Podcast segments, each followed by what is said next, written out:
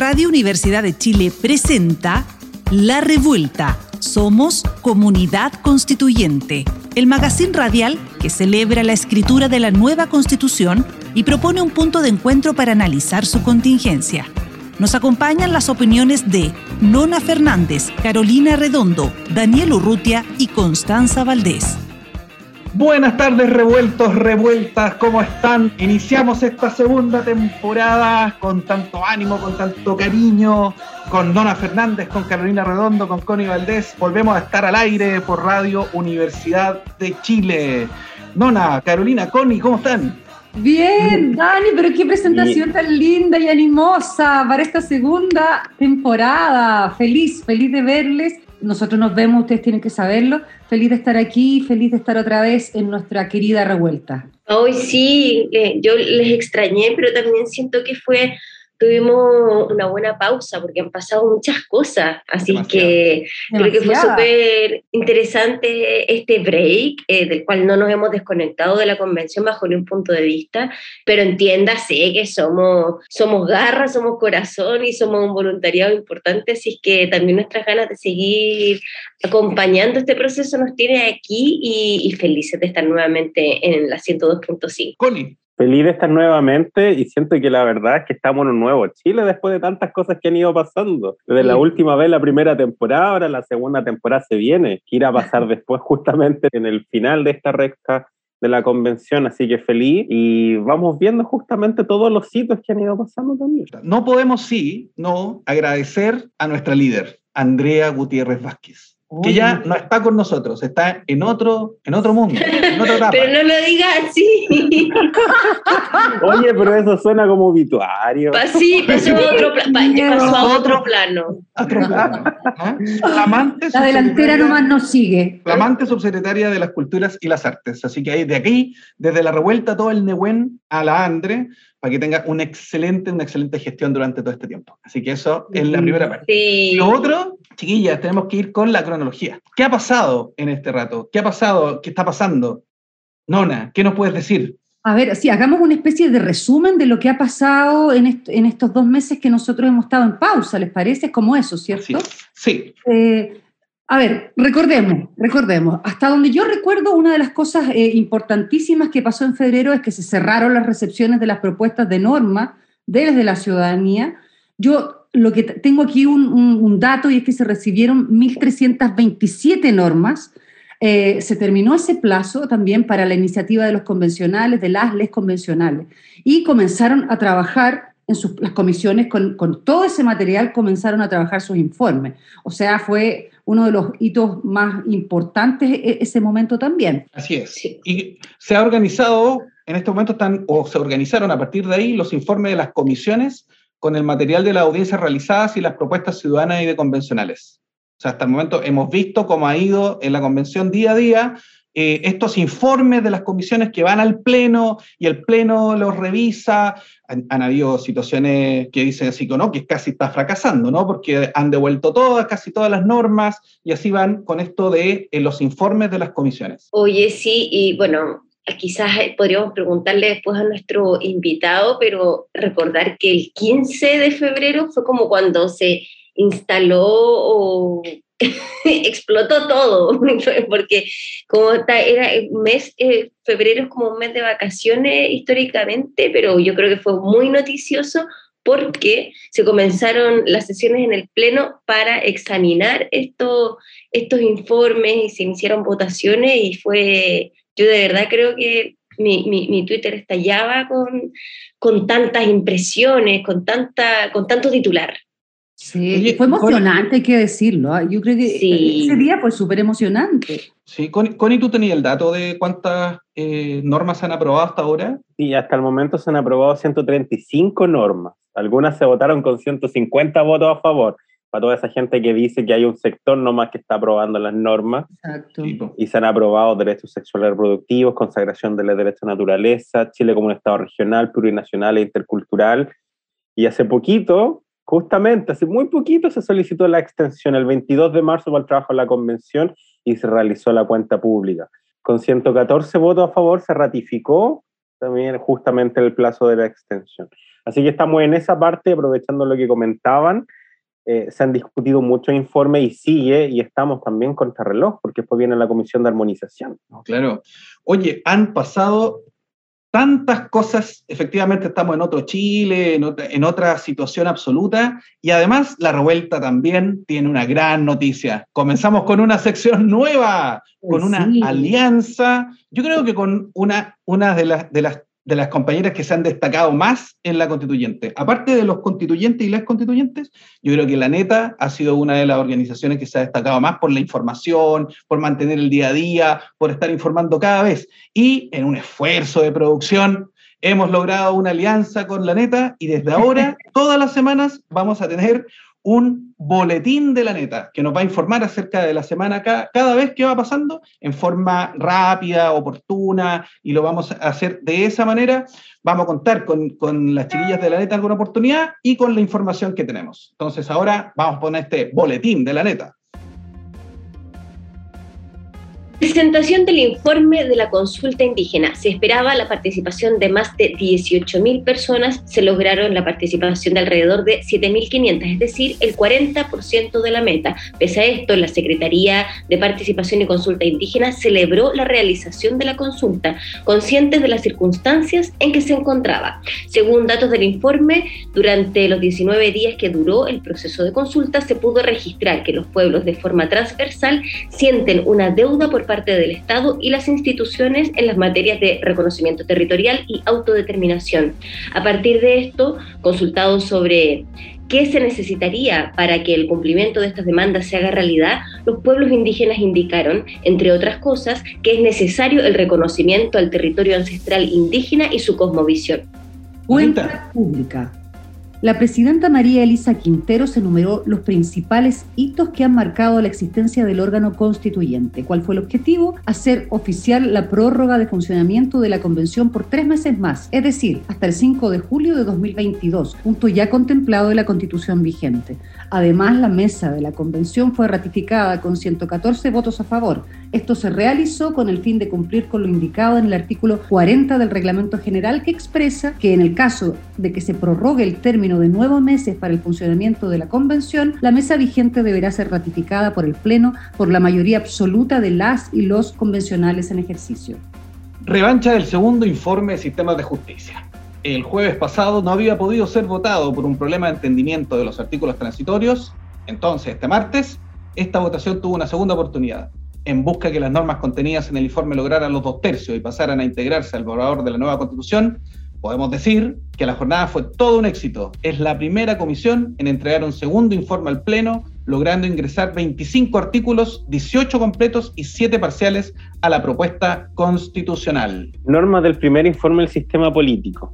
Hace poquito se votaron en particular los tres artículos que sobrevivieron al masivo rechazo de normas que sufrió el pasado viernes, donde el tablero se marcó en rojo para 93 de los 96 artículos contenidos en el informe. Una votación con un amplio rechazo. Este miércoles, dos de esas sobrevivientes ingresaron al borrador definitivo de la Convención Constitucional. Las dos normas aprobadas y en borrador de esta nueva Constitución pertenecen al capítulo sobre Estado plurinacional y libre determinación de los pueblos. El artículo quinto, que fue el único aprobado totalmente, reconoce la libre determinación de pueblos y naciones indígenas. En este se establece que los pueblos y naciones indígenas preexistentes y sus miembros tienen derecho al pleno ejercicio de sus derechos colectivos e individuales, en especial a la autonomía y al autogobierno. También se señaló que el Estado debe garantizar la participación de los pueblos indígenas en el ejercicio y distribución del poder y se incluye su representación política en órganos de elección popular. Búsqueda de acuerdos. Uy, para revertir lo ocurrido el viernes, día en que se rechazó casi la totalidad del primer informe de la Comisión sobre el Sistema Político, la coordinación ha estado organizando reuniones donde se han invitado a todos y todas las integrantes de esta comisión, desde los distintos sectores políticos en búsqueda de acuerdos, en vista de que el sábado vence el plazo para presentar indicaciones al informe de reemplazo que deben elaborar. Bueno, los acuerdos se están logrando y la convención avanza. Les invitamos a estar atentas, atentos a la convención constitucional, a las normas que se nos estarán presentando en el plebiscito de salida y muchas gracias a la neta. Muchas gracias, a la neta, manso informe semanal. Bueno, agradecemos a la neta por este gran informe y chiquillas, ¿qué es lo que más les ha llamado la atención en este tiempo? en qué ha avanzado, qué no, qué les, qué les pasa, qué les ha pasado con esto de la convención. ¿Estamos fracasando? ¿Estamos avanzando? ¿Hay éxito o no? ¿Qué les parece? No, por favor, no hablemos de fracaso. Yo creo que lo que está ocurriendo eh, eh, es una... A ver, primero, a lo mejor corrígeme usted si no son estos los términos, Connie y Daniel, lo que está ocurriendo es una nueva forma de democracia a la que no estábamos acostumbradas y acostumbrados. Eh, tengo el recuerdo, y, se lo, y, se lo, y se lo podemos comentar a nuestro invitado, de cuando se votó la nueva mesa, una jornada maratónica, compleja, búsquedas de acuerdo. Entonces, no, no, quiero pensar en fracaso, sino que un sistema que no estábamos acostumbrados, eh, que fuera así de abierto, que fuera así de debatido.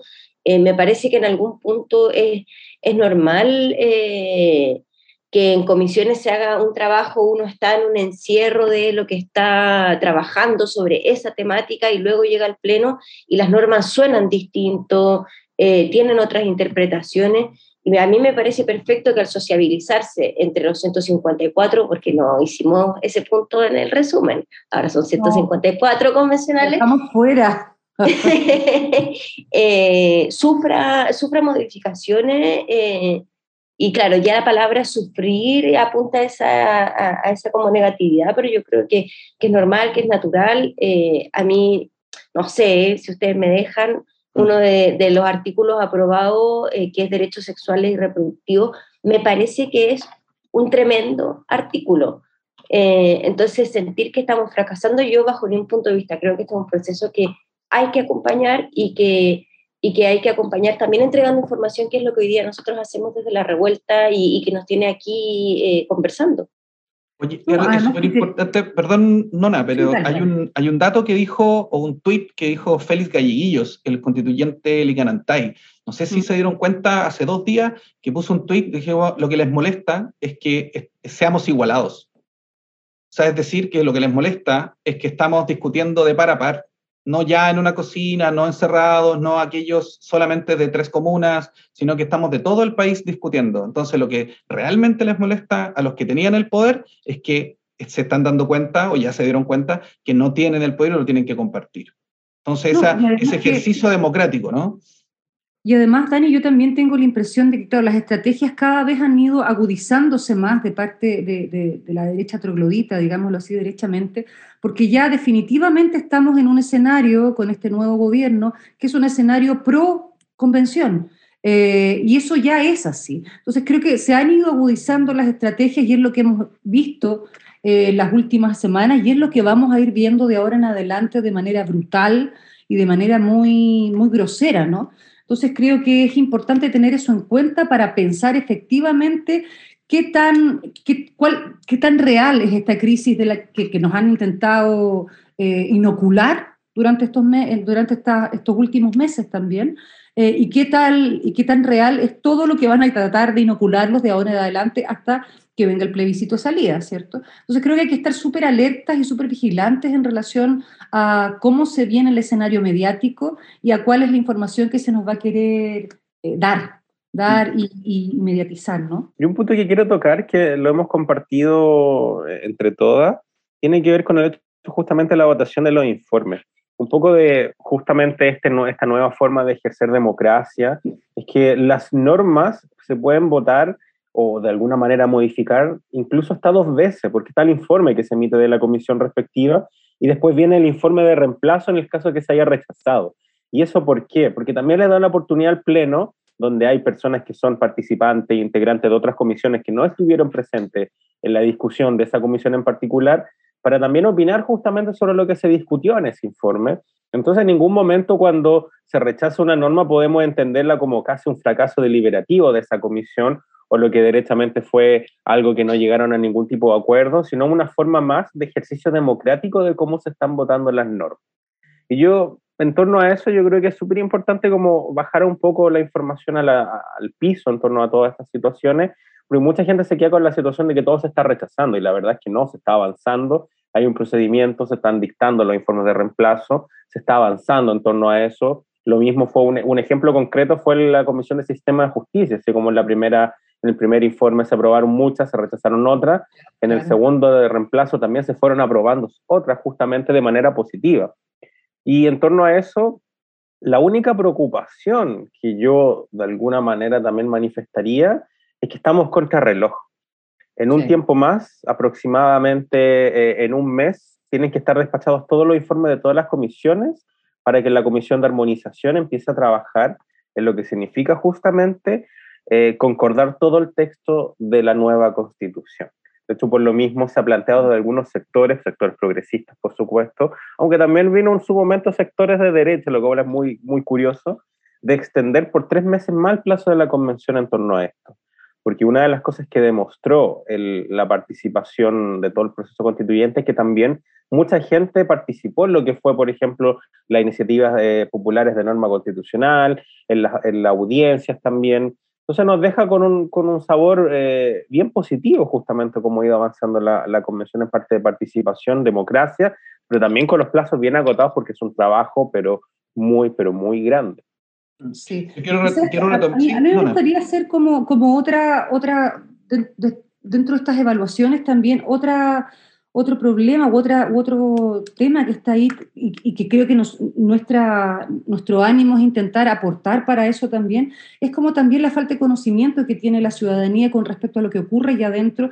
Eh, la convención está haciendo grandes esfuerzos porque eh, la, la misma convención ha entendido que poder comunicar lo que se está realizando es tremendamente importante.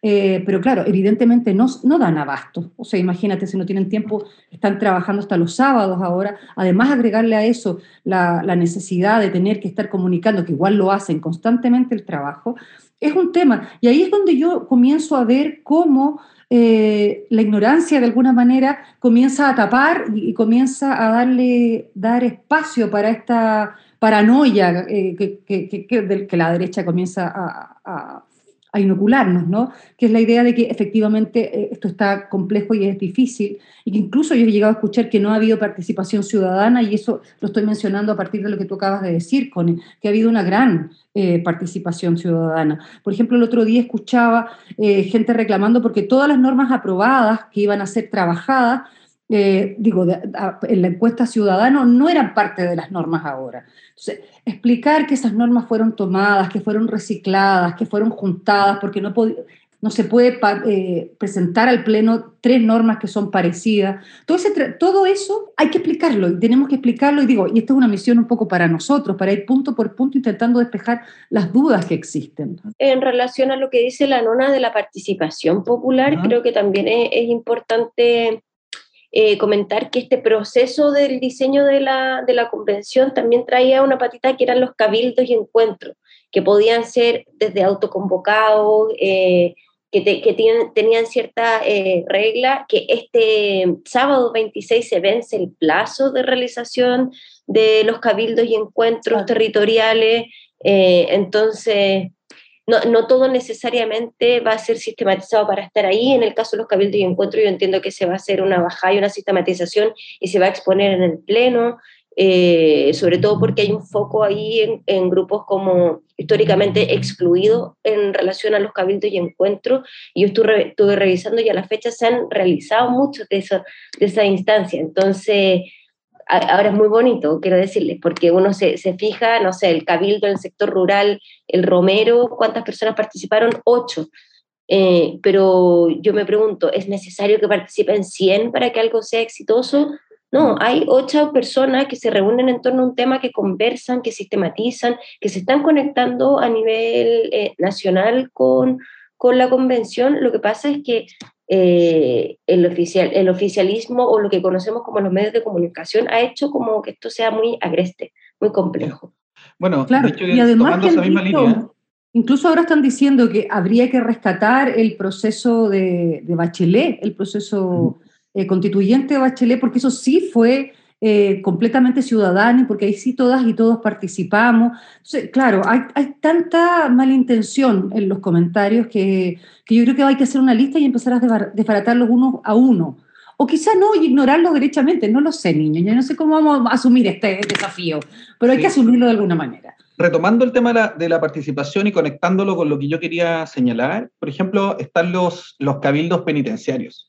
Entonces, no sé si ustedes han escuchado, pero más de, más de 2.000 presos han participado, eh, con varios voluntarios, muchas voluntarias de LEASUR, etcétera, de organizaciones que se organizan en tiempo récord y que armaron cabildos, bueno, con la participación de Gendarmería, que autorizó a que estuvieran y todo, pero es un trabajo increíble, increíble en muy pocas semanas, y eso es importante que lo podamos, en algún momento la próxima semana, quizás podemos ver las, las conclusiones de las personas más marginalizadas de nuestra sociedad. ¿no? Y los mm. que están sufriendo, probablemente los que sufren más ¿no? Y eso lo quería conectar justamente porque el tema del sistema de justicia, que hemos estado esta semana viendo que justicia de clase en Chile existe, o sea, hay algunos que por nada están presos dos años y otras personas que ni arraigo tenían y se fugaron, ¿no? Entonces, es súper complejo. Claro, se van, se van y no, no, ni un día en la cárcel cuando están condenadas. Entonces, el, la, la, convención votó ya, y son parte de la propuesta, la, primero, el fin a las cárceles concesionadas. O sea, eso es súper relevante, es un cambio absoluto de paradigma. Fuerte. Sí, sí, sí. Es increíble. Entonces, si votamos y se aplica, se acaban las cárceles concesionadas, que pone entonces el enfoque en que el Estado tiene que hacerse cargo de del servicio eh, de prisiones. Se pone fin a los juzgados de policía local y se crea una justicia vecinal. Entonces, vamos hacia la idea de poder propender a una justicia comunitaria cercana en el día a día, en el barrio. Entonces, eso es súper importante, porque en este momento la gente, en general, la gente de la comunidad no tiene, no tiene dónde. Si no va a los, a los carabineros, no tiene dónde ir. Y los carabineros sabemos que a veces no tienen tampoco la herramienta para responder en cuestiones comunitarias, vecinales. Y una de las cosas más importantes es que se acaba el gobierno de la Corte Suprema en la justicia. O sea, toda la gobernanza se va a ir al Consejo de la Justicia y ahí viene lo que se rechazó fue su composición. O sea, hay una pelea muy fuerte porque sean mayoría jueces en el Consejo. ¿no? Yo tengo mi opinión. Mi opinión es que debe ser la mayoría de, no, no mayoría si hay jueces o no jueces, lo que tiene que ser es una composición que represente a las comunidades, a los territorios. Esa es la composición que debe estar, porque quien decide, quién es, quién es decide, quienes deciden tenemos que ser la representación por parte de la mayoría de las personas, de la ciudadanía. Creo que no, no, no lo otro, sino que una representación mayoritaria de las comunidades y territorios. ¿no? Así que eso, eso referente a lo que me llamó más la atención respecto al, en esta semana, respecto al éxito justamente de que ya están en la propuesta de norma muchas normas hasta ahora. Así que vamos avanzando viento en popa. Y justamente a continuación vamos a tener la posibilidad de conversar con uno de los actores principales, el vicepresidente de la Convención Constitucional, Gaspar Domínguez. Así que después de la pausa, nos vemos y traemos a Gaspar. Ya volvemos. Sigue en la revuelta. Somos comunidad constituyente. Radio Universidad de Chile 102.5 FM.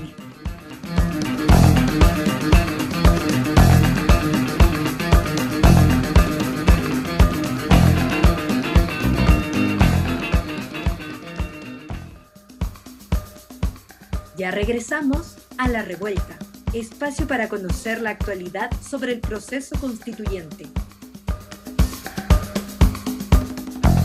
Hemos regresado después de la pausa aquí en La Revuelta por la radio Universidad de Chile y a quién tenemos en el estudio. A Gaspar Domínguez, el flamante vicepresidente de la Convención Constitucional. Gaspar, del Distrito 26, Ancut, Calbuco, Castro y otros, médico de la Universidad de Chile, magíster en salud pública, actualmente trabaja en el Hospital de Palena, bueno, actualmente no, antes trabajaba en el Hospital de Palena, y en la convención, aparte de ser el vicepresidente, trabaja en la Comisión sobre Derechos Fundamentales.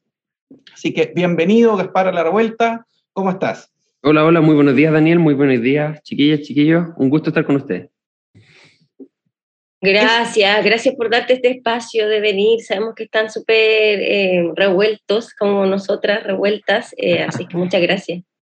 Sí. Hay una primera pregunta. ¿Es cierto que en Palena dejan las llaves puestas en su casa y en el auto? ¿Se, se dejan las llaves puestas? Así es. Y además de eso, la bicicleta en el patio o en, o en la calle. La verdad es que vivimos 1.722 personas, según el último censo, que es poco más que la población que tenía mi liceo en el que estudié en Santiago. Así que la verdad, todos nos conocemos cuando hay algún turista o alguien de afuera, todos lo reconocemos inmediatamente y la gente en general deja las casas abiertas, las llaves puestas.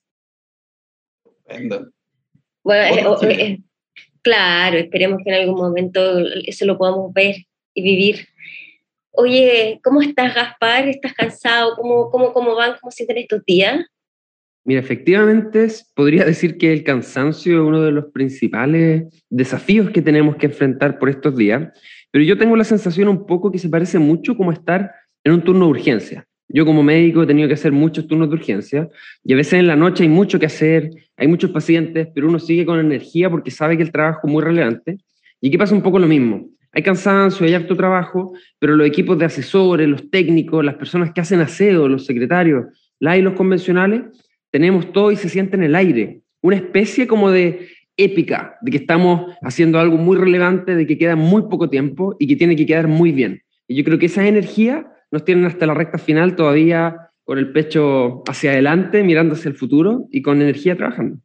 Oye, perdón, yo tenía una, una duda que se la puse a, mi, a mis compañeras y mis compañeros en el WhatsApp, eh, que, me, que, me, gustaría preguntarte en relación a, a no neutrales. ¿Cómo, ¿Cómo llegaste, cómo te vinculaste con no neutrales y cómo irrumpieron en la conformación de la mesa? Porque esas sesiones que fueron maratónicas, esto ya es como mirando hacia atrás, esas votaciones que por lo menos yo creo que una parte importante de quienes seguimos la convención, estuvimos hasta las 3 de la mañana, no lo podíamos creer. Eh, entonces preguntarte, como ya mirando hacia atrás y en esta pequeña retrospectiva, ¿cómo fue? ¿Cómo fue? Bueno, yo primero quería, en algún momento definí que tenía deseo de ser constituyente. Y yo tenía muchas actividades donde yo vivo, proyectos comunitarios, proyectos de educación sexual, de, cosas de salud. Entonces tenía cierto camino andado en la zona donde yo vivo y trabajo, pero nunca he militado en un partido político, nunca he utilizado, nunca he tenido incluso instancias similares. Yo fui presidente de curso en cuarto medio y fue mi última cargo de elección popular y tenía deseo de incorporarme a alguna lista independiente. Y en mi distrito, la única lista independiente que se estaba conformando en ese momento era la de independientes no neutrales. Entonces lo busqué en las redes sociales, le envié mensajes, leí sus principios, que eran bastante genéricos, yo los compartía a todos, así que decidí sumarme a este grupo, hicimos una lista y yo salí electo. Fue más bien fortuito. Y yo diría que mantenemos harto la independencia entre nosotros inclusive. Yo creo que somos la única bancada que vota tan heterogéneo entre nosotros muchas veces el mandato, digamos, o la sugerencia es votar de una manera, pero nosotros decimos, no puedo votar en contra de mi conciencia, ¿cierto? Así que me siento muy cómodo en este grupo, es como un grupo de estudio.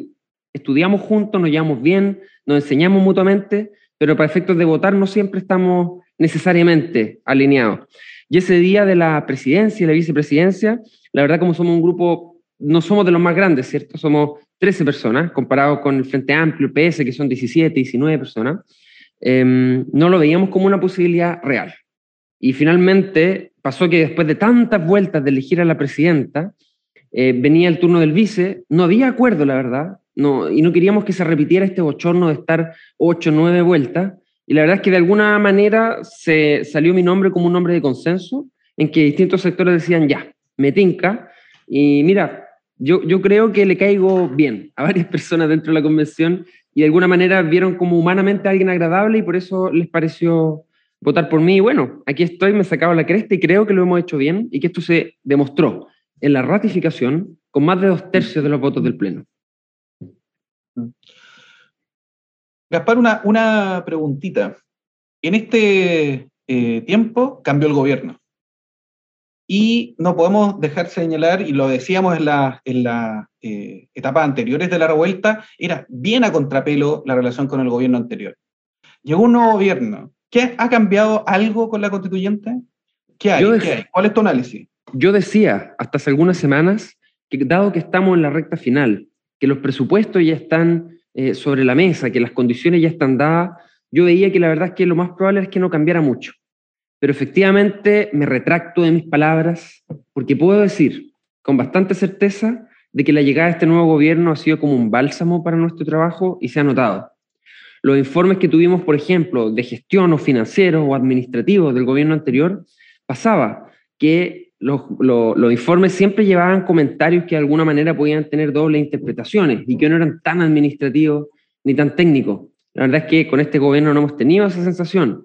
Pareciera ser que hay cierta delicadeza de preguntarnos cosas antes de dar declaraciones, han venido en un tono y en un ánimo muy amable cuando nos hemos reunido con las Express. Así que la verdad es que yo puedo decir hoy día que el tono, el trato, la forma ha cambiado mucho, eso ha sido evidente, y de alguna manera nos aliviana la cuesta en esta última parte.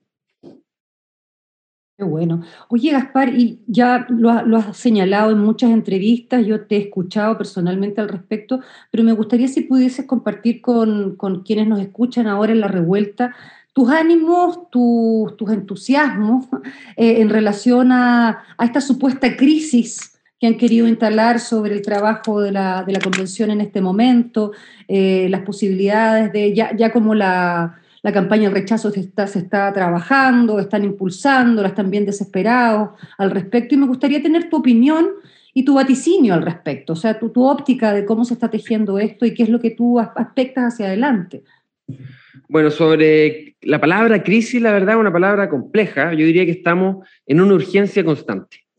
Desde el 4 de julio del 2021, esta cuestión funciona como un servicio de urgencia, todos todo el día ocupados con muchas cuestiones que hacer. Así que yo, creo que esa es la palabra más correcta. Y sobre la campaña del rechazo, Nona, yo te diría que empezó antes.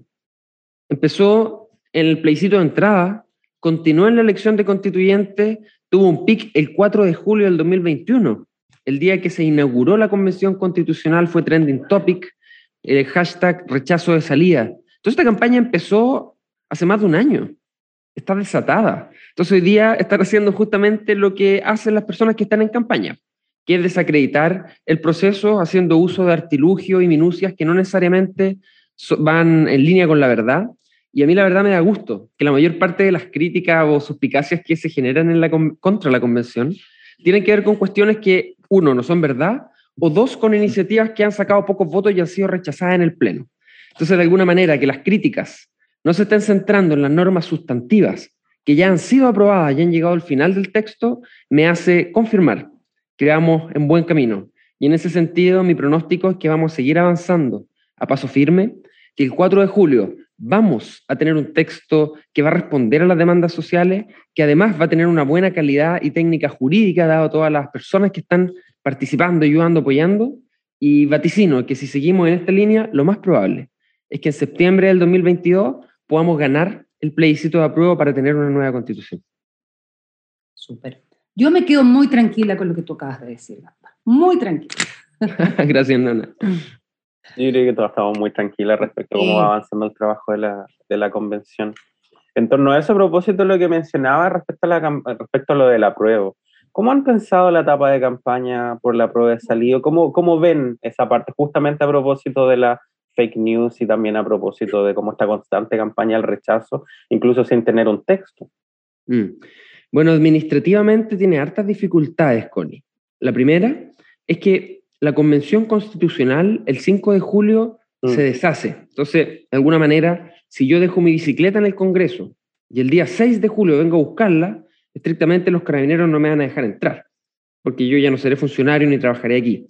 Y, bueno, esa metáfora que digo, cierto, también se, se, va a manifestar en que todos debemos volver a nuestros trabajos. Yo tengo que volver a mi casa, que está en Palena, voy a tener que hacer aseo por el polvo que he juntado. Y, no vamos a poder estar probablemente trabajando como lo estamos haciendo ahora por el proceso. Es una dificultad que no está resuelta. No está resuelta y el gobierno, en conjunto con los partidos políticos, con el Congreso, tendrán que evaluar el mecanismo y la forma para que esta campaña pueda ser realizada. Ahora nosotros, como convención, tenemos la idea de dejar ciertos mecanismos o ciertas actividades de difusión, de información, de educación andando, de tal manera que podamos ir informando a la ciudadanía porque sabemos que el principal enemigo que tenemos es el desconocimiento, la desinformación y la falta de educación cívica. Solo por poner un ejemplo. Pluralismo jurídico, que significa que el Estado de Chile reconoce que existen otros sistemas de justicia a un nivel de igualdad. ¿Y cómo da el detalle? Básicamente lo que aquí todos dicen, lo dicen los escaños mapuche de los otros pueblos.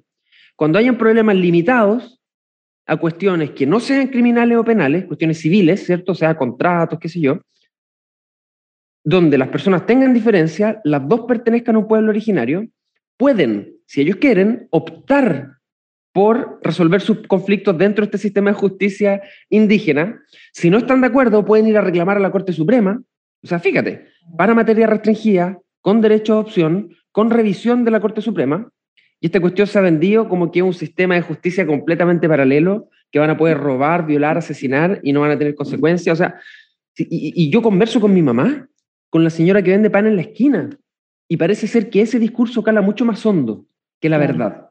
Y por esto que nuestro principal desafío es informar más y mejor, y por eso que hay algunos proyectos, por ejemplo, aprovecho de invitar, de la Secretaría de Participación de la Convención de formar monitores ciudadanos.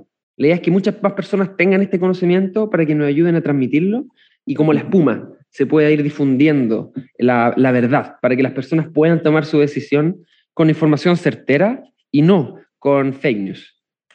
Oye, perdón, Gaspar, yo tengo una, una duda que ya tiene que ver con, el, con tu visión más interna del proceso de la convención. Yo creo que en un inicio eh, aquellas voces de, del rechazo que ingresaron efectivamente a la convención, incluso algunas más conservadoras, parecía que se desmayaban con palabras como, no sé, plurinacionalidad.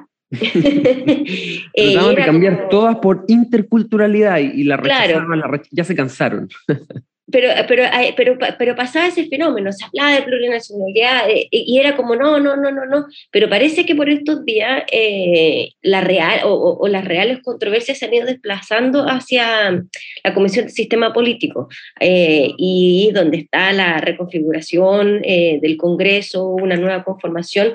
Entonces, ¿cómo, cómo proyectas, cómo aspectas? Porque, claro, en, en, ciertos temas uno ha visto estas voces del rechazo que muchas veces han sido llegan a ser caricatura en, algún punto hacia afuera, pero desde adentro, ¿cómo, ¿cómo, lo ves tú? Porque como dices, mira, íbamos cambiando, íbamos cambiando, íbamos cambiando, hasta que, eh, hasta que se, se, han ido ablandando, pero eh, en, en, una comisión como el sistema político, eh, me imagino que la toma de acuerdo y, y, y, esa aspereza, y sobre todo con la premura de tiempo que hablabas tú, se ve distinta, ¿o no? Sí, bueno, efectivamente este como tono ha ido cambiando y siento que hay cosas que ya ocurrieron, independiente del texto final o del plebiscito de salida. Por ejemplo, la primera vez que desde la testera, la presidenta de la convención, en vez de decir buenas tardes, dijo Mary Mary Pulamien, a muchas personas, nos, porque me incluyo, nos generó cierta inquietud por la falta de costumbre y a la vez cierto orgullo y cierta felicidad de que esto esté pasando. Y hoy día, esta cuestión estamos acostumbrados. O sea, hoy día es raro que una autoridad, eh, digamos, salude solo en castellano. Entonces, hay cuestiones que ya han pasado desde lo, no solo desde lo simbólico, sino desde lo material. Yo creo, por ejemplo, que el hecho de que hayan siete personas abiertas y explícitamente pertenecientes a las disidencias sexuales en la convención, también de alguna manera facilita, por ejemplo, a que hoy día un niño de, de educación básica tenga mayor, que es gay, tenga mayor personalidad para decir quiero ser presidente de curso. Total, el vicepresidente de la convención es gay también. Entonces, de alguna manera hay cuestiones simbólicas, materiales, que ya ocurrieron. Eso, eso yo creo que, que es interesante. Y lo segundo, Carolina, sobre la, este como ambiente que hay adentro, la verdad es que es interesante que no es muy distinto de lo que viene desde afuera, y eso nos hace pensar que hay mucha conexión, por cierto, entre las ideas que se instalan afuera y adentro. Por ejemplo, pongamos un ejemplo puntual. Eh, muchas críticas por normas que estaban en las comisiones. ¿Cómo la comisión aprobó esto? ¿Cómo la comisión aprobó esta norma de propiedad? ¿Cómo la comisión aprobó esta cuestión en relación a descentralización y autonomía? Una locura. Llegan estas normas al Pleno, al espacio grande. El Pleno las lee, las mira, que es como el monstruo de Viña, lo han comparado, ¿cierto? Lo mira y dice, no, está mala, la rechaza. Y rechaza la mitad de las normas o dos tercios y las devuelven. Y el mismo grupo que decía, ¿cómo es posible que aprueben estas cuestiones las comisiones? Ahora dice, oye, pero el Pleno rechaza todo, déjense de tontear. Entonces, bueno, palos porque bogas y palos porque no bogas. Yo diría que esa es el principal eh, postura, o personas que de repente estamos votando, por ejemplo, 800 indicaciones. 300 indicaciones son muy legítimas y vienen de distintos grupos, y, y 600 indicaciones vienen del mismo grupo y en la misma cuestión escritas de distintas formas. Entonces uno dice, bueno, ¿hay un interés aquí realmente de poner un tema sobre la mesa para que genere discusión, conversación, pensamiento crítico? ¿O más bien abultar la votación, triplicándola, cuadriplicándola, para, como dijo por ahí un diputado, bajar la moral de la convención? Yo creo que tenemos que seguir avanzando, trabajando con mucho esfuerzo y energía y vamos en buen camino. Muy bien.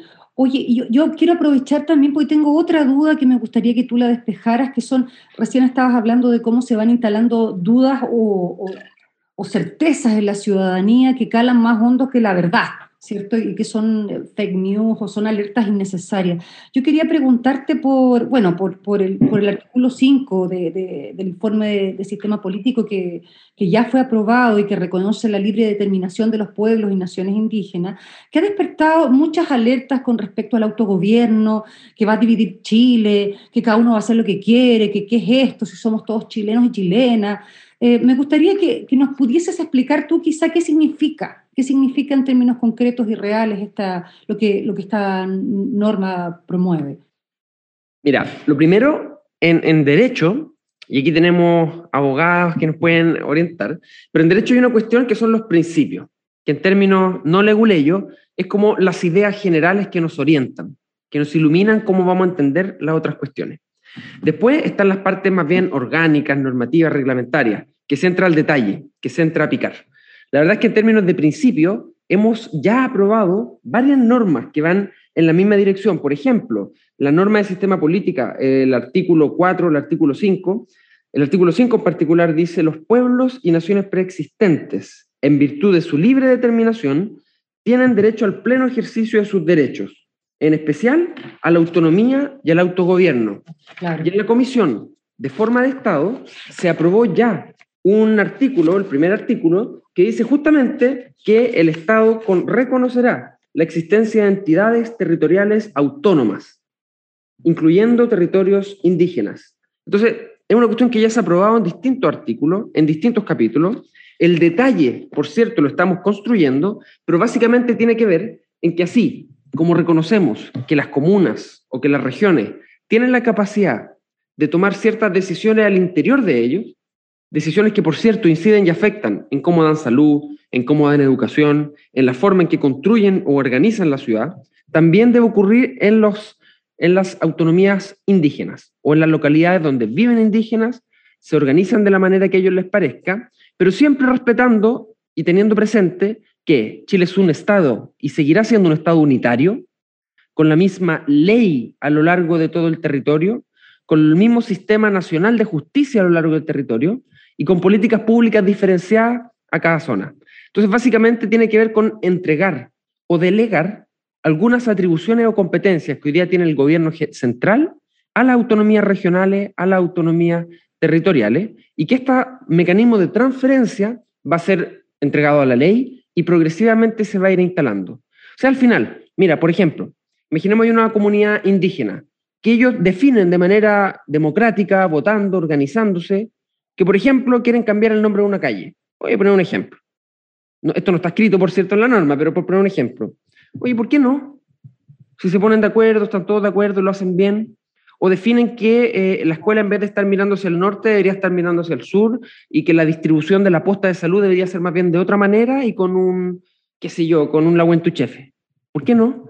Entonces tiene que ver con eso, con reconocer la capacidad de los territorios de poder autogobernarse y autodeterminarse en algunas cuestiones, siempre reconociendo que Chile es un Estado unitario, que Chile se conserva la unidad y la integridad del Estado, y eso implica, por ejemplo, que en la misma ley a lo largo de todo Chile. Para una cuestión, está candente el tema del régimen político. O sea, Congreso, Congreso Plurinacional, Asamblea, Asamblea Territorial. Eh, de hecho, la senadora Fabiola Campillay fue a la constituyente y estableció, pidió que se eliminara el Senado. Dijo, ¿qué, cómo, ¿cómo, se ha recibido? ¿Cómo va eso? ¿Han, ¿Han, podido llegar a un acuerdo? ¿Tú has, sabido qué pasa con eso? Sí, sí, mira, ya hay un acuerdo, sí, no, no nos hagamos los lesos, hay un acuerdo. El acuerdo es que va a haber una Cámara política tipo Cámara de Diputados y Diputadas, eso está. Lo segundo es que va a haber una segunda Cámara, le han cambiado el nombre, le pusieron Cámara Territorial, ayer la Comisión dijo mejor, pongámosle Congreso de las Regiones, y eso está. Va a haber un presidente que va a concentrar hartas atribuciones, eso está también. ¿Cuáles son las cuestiones que han generado dudas, diferencias, y por eso las normas se devolvieron? Primero, la existencia o no de un vicepresidente. Eso ha generado dudas y por eso se cayó. La existencia o no de un ministro de gobierno, que sería una especie de primer ministro, sería como un ministro que conservaría o tendría muchas atribuciones de hacer políticas públicas y el presidente delegaría en este ministro muchas cuestiones. Y el presidente tendría que elegir de ministro de gobierno a un ministro que sea de consenso bastante transversal para favorecer que las políticas funcionen. Y lo otro que ha generado duda y todavía están aquí en tironeos de un lado y de otro es qué atribuciones va a tener esta Cámara Regional o Congreso de las Regiones, que sería el equivalente al Senado, pero muy distinto. El Senado como está ya no va a seguir, eso es un hecho. Algunos dicen que solamente puede meter la cuchara y las narices en cuestiones que tengan que ver con leyes de transferencia de atribuciones del gobierno central a los gobiernos regionales, lo que les decía recién. Habrá leyes que determinen qué, cuándo, cómo va a pasar del gobierno central a las entidades territoriales. Hay quienes dicen que solo opinen de eso. Otros dicen, no, pues, deberían opinar de eso y también de reforma constitucional. Otros dicen, queremos que opine de todo, pero ahí se parece mucho al Senado, entonces esa idea no gusta mucho. Hay otros donde yo suscribo que más bien debiera opinar, a mi juicio, en cuestiones como reforma constitucional, en cuestiones como leyes de transferencia de competencia y también en leyes que determinan cómo funcionan los órganos autónomos, Contraloría, CERVEL, qué sé yo. O sea, imagínense, esto es una opinión personal, por cierto, los riesgos que podría existir de tener un presidente de extrema derecha que tenga una mayoría en el Congreso unicameral y que con una ley de quórum simple puedan cambiar la ley orgánica o las leyes que establecen el funcionamiento del CERVEL de la Contraloría. Yo veo un riesgo en ello, por eso yo creo que las leyes del organismo autónomo también deberían estar en esta segunda Cámara. Pero hoy día esas son las discusiones que están, las atribuciones de esta Cámara. Y lo último, ¿qué va a pasar cuando este Congreso territorial o este Congreso de las regiones opine distinto a la Cámara Política? ¿Quién gana? ¿Qué ocurre? ¿Hay mecanismos de insistencia? que es lo que se llama, digamos, para insistir pese a que la otra Cámara dice que no? En eso están los detalles y por eso, en vez de aprobar unas cuestiones y otras no, y que quedara el mono medio armado, la decisión de este órgano fue rechacemos todo devolvámoslo todo, que lo reconversen mejor y que nos propongan una propuesta orgánica, sistémica, armada, bonita, que dé respuesta a las garantías de transformaciones sociales y que también dé estabilidad. Eh, Gaspar, lamentablemente se nos va el tiempo y quisiera dejarte un minuto para que le pudieras dar un mensaje a la ciudadanía acerca de lo que viene ahora en la constituyente. Desde las elecciones que se ocurrían en Grecia, han existido la desinformación y hay gente que con mala o, por tontera o por, o por, mala intención simplemente instalan noticias falsas y eso ha existido siempre. Siempre hay libros de eso. Pero la diferencia es que hoy día con los medios de comunicación masivos, las redes sociales, la velocidad de transmisión de esta información es mucho más rápida y además una información más dulce, más entretenida, más, que da más ganas de compartir porque es más, más jugosa. Entonces el principal mensaje sería veamos con cautela la información, revisemos fuentes confiables, revisemos las páginas de los convencionales que nos dan cierta confianza, seguridad, los sitios oficiales de la convención, de los medios de comunicación, para que podamos tomar una decisión en base a la verdad y no en base a la desinformación. Yo creo que ese es el principal, principal mensaje. Y yo cuando hablo con mi mamá, ella me dice, Gaspi, ¿es verdad que probaron esta cuestión? Mamá, no, es un meme de Facebook, no es verdad. Entonces me imagino, ya que mi mamá, que me tiene a mí a un WhatsApp y una llamada, tiene esas confusiones, me imagino que para la mayor parte de las personas debe ser algo muy similar.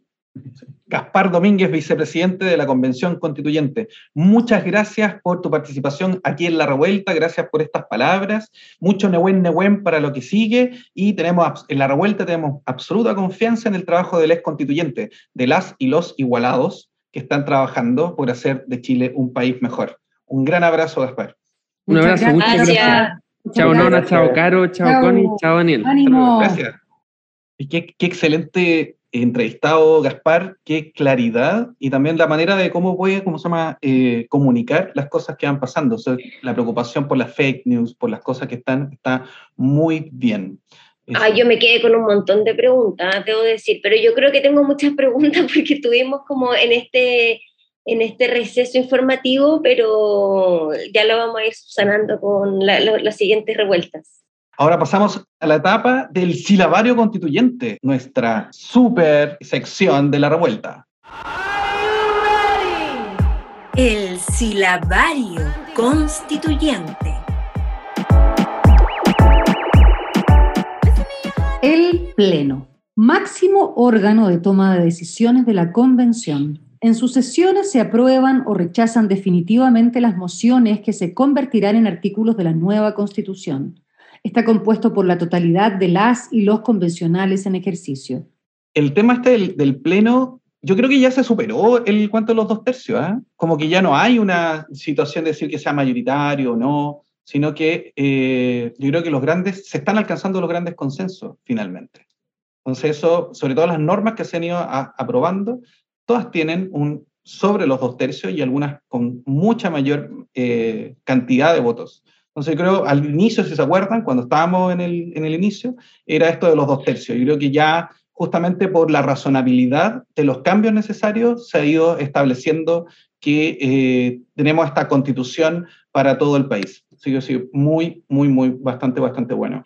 Sí, sí, sí. Un recordatorio a la gente que hay 154 convencionales en ejercicio, ya no son 155, Se eliminó Sí. uno Sí, pues uno por eliminado. convivencia.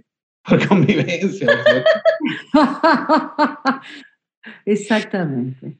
Oye, y bueno, y tenemos concurso en la revuelta. Hemos vuelto Bueno. a nuestro concurso a la frase de la semana.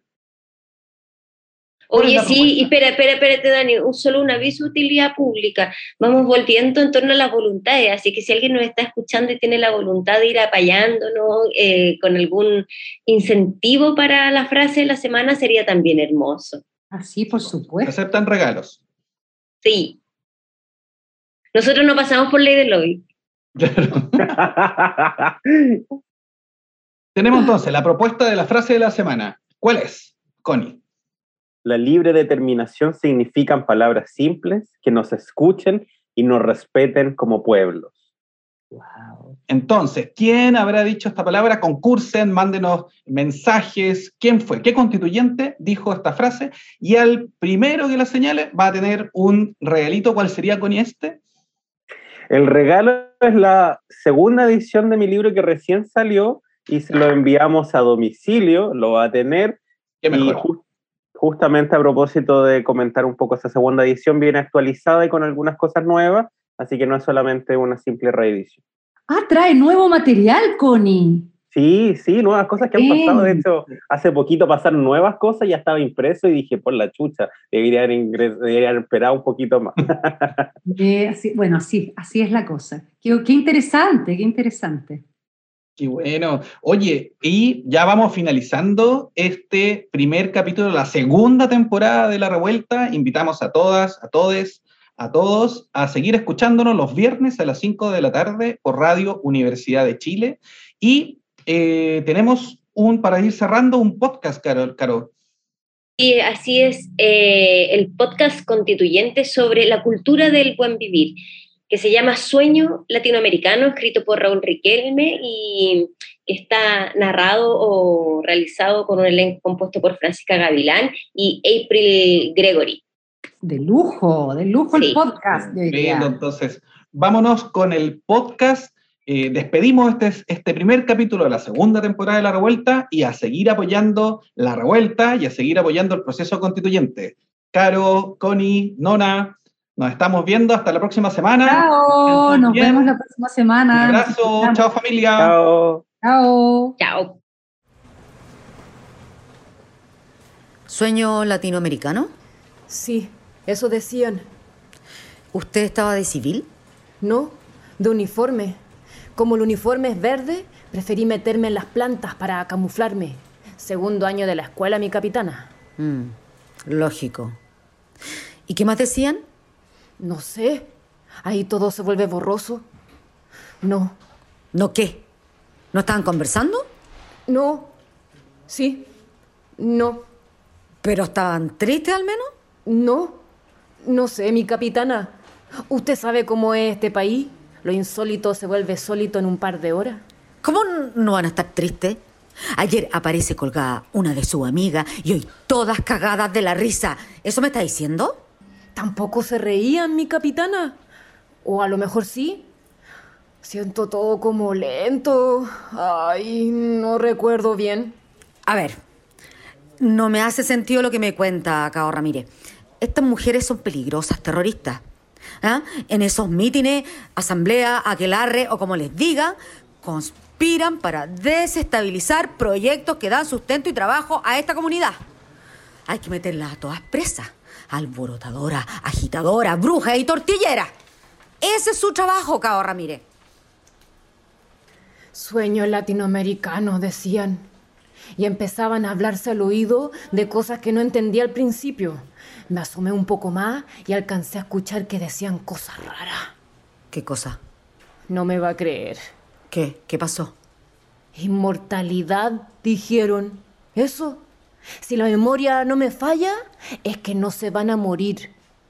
¡Ay! Me duele la guata. Esa es la prueba de que son hechiceras, Cabo Ramírez. Seguramente van a revivir a la muerta y van a hacer publicaciones de Instagram en esas páginas con malos diseños gráficos para que las compartan.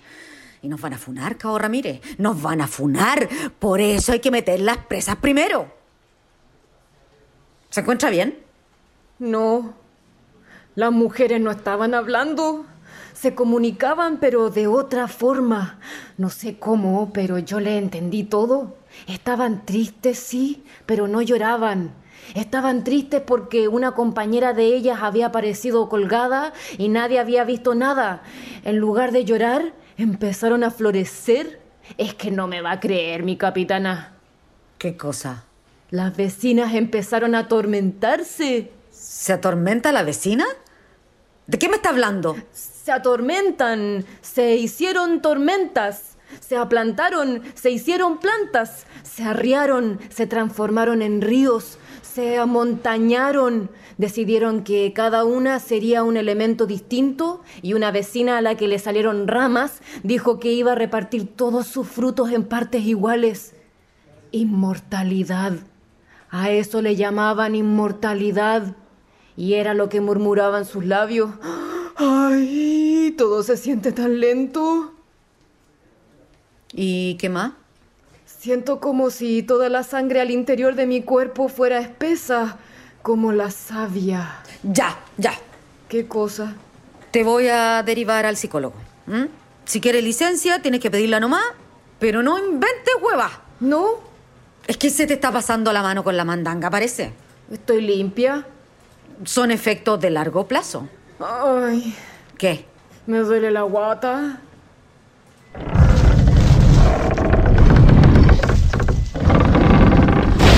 Eso es... Una rama. Tengo una rama en la guata. Y tengo unas ganas inmensas de tener encima el nido de un pájaro. Tengo ganas de abrir los brazos al sol. Tengo ganas de mirar al sol y quedarme parada ahí por horas. Parece mi capitana que la inmortalidad es contagiosa.